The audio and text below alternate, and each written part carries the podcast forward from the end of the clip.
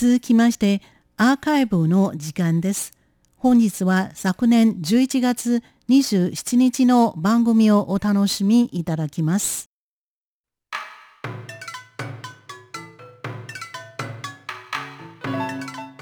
続いては文化の台湾の時間です。この時間のご案内は中野です。さて今週もいろんな角度から台湾の文化をご紹介していきたいと思います。台湾には様々な宗教行事がありますが、代表的な神様の巡礼といえば、台湾中部台中市の大光鎮蘭宮に祀られている航海の安全を守る女神、マソ様が9日間かけて、商家や鍵など340キロを巡礼する大光マソ巡礼や、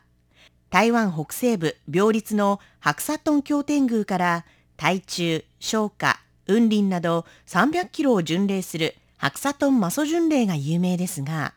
台北にも宗教行事が残っています。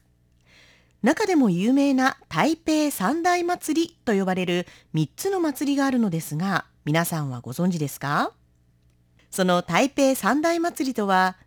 大流道保安宮の補正文化祭、台北加海上皇廟の上皇文化節、そして門賀生産宮の門賀生産王祭の3つ。今週はその台北三大祭りのうちの一つ、門賀生産宮で行われる門賀生産王祭についてご紹介しましょう。門賀生産王祭。漢字は猛暑の猛という字の獣辺を船辺にした字。船辺に甲羅の甲という字。青い、山、王様の王。祭りと書きます。この門賀生産王祭の門賀とは台北市の文化行政区の一つ、1万2万の万の旧字体、中華の華と書く万華の旧名です。門賀という名前からもわかるように、台北市の万華にある青い山、お宮と書く生産宮を中心に行われます。この生産宮には、霊安尊王、別名生産王が祀られています。この生産王は三国時代に活躍した武将、孫権の将軍であった長根という人物で、中国大陸福建省泉州府慶安県に功を成した人物で、没後に彼が住んでいた生産地区に廟が建てられ祀られていました。新朝時代にその福建省泉州府慶安県から門賀にやってきた漁師たちがふるさとの生産廟に祀ってあった生産王を迎えた際、船から降り、進んでいる途中、現在の西温路を通りかかったところで、みこしが突然動かなくなってしまいました。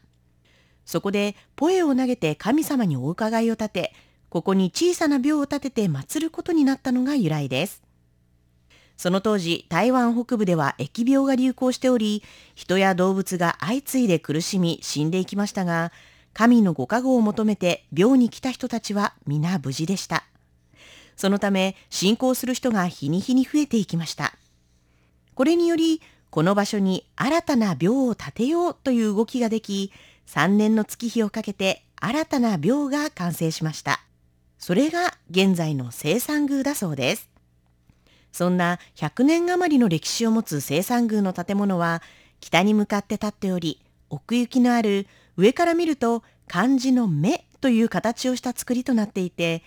木と石を使って作られ、随所に施された彫刻が美しいのも特徴。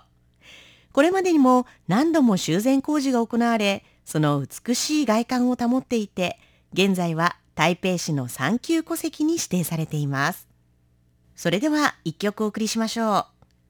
映画、モンガに散るの曲です。チャオムン、グラスホッパーで愛情陷阱愛の罠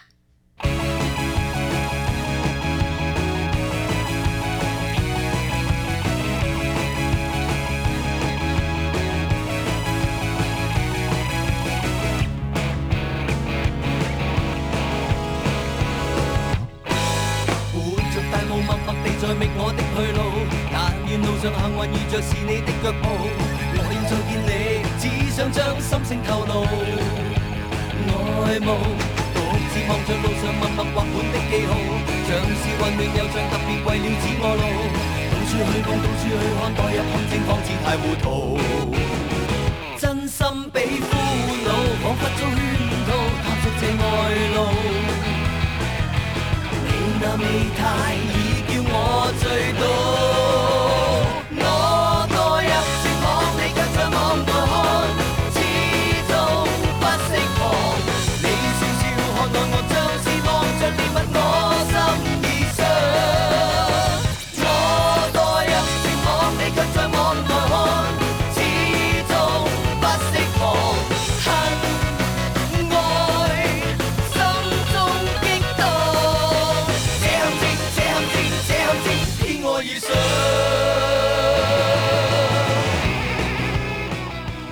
お送りしている曲は「サオモン」グラスホッパーで「愛情陷阱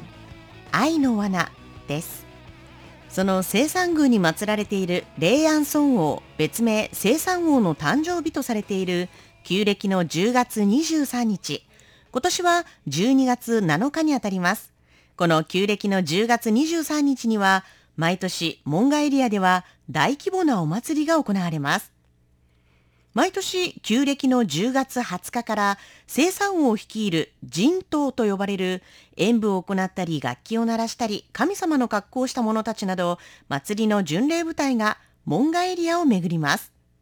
ただこの祭りの特徴はその神道が夜間に巡るということ。旧暦の10月20日、21日の夜間に視察を行い、そして旧暦の10月22日の日中に生産王の巡礼が行われます。何でも生産王が派遣した部隊は夜に地域を見回り、善を報いて悪を懲らしめていたそうで、世の中に害を及ぼす悪霊などを追い払っていたという伝説があるそうで、そこから夜間巡礼が行われているそうです。かつてはこの生産王の夜間巡礼は静粛に行われていましたが、時代とともに変わっていき、現在ではとても賑やかに行われています。生産王は疫病を鎮める力を持っているとされていますので、新型コロナによって世界中が大きな影響を受けている2020年、この門賀生産王祭のエネルギーが届くことを願いたいですね。旧暦の10月23日は今年は12月7日ですので、12月の4日、5日に夜間巡礼が、そして12月6日に生産王の巡礼が行われます。そして今年、建立165周年を迎える門賀生産宮は、この門賀生産王祭を拡大。雲林県にある北高頂天宮の北高媽祖や、北部新北市淡水区清水街にある淡水清水岩祖師廟の楽美祖師、そして台中市にある大光聖母宮の大光媽祖など台湾の北部、中部、南部の様々な廟の神様を招き、100年以上の歴史のある廟の神様たちが共に晩夏の街を盛り上げます。私も数年前に一度見に行ったことがありますが、とにかくすごい盛り上がりとすごい熱気、そしてすごい爆竹で圧倒されたのを覚えていますが、今年はさらに盛り上がりそうです。また今年はさらに伝統的な活動の他に文化的なイベントも加わります。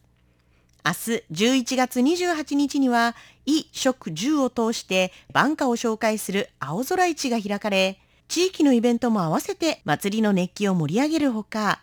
12月5日には正門町にある航路にて、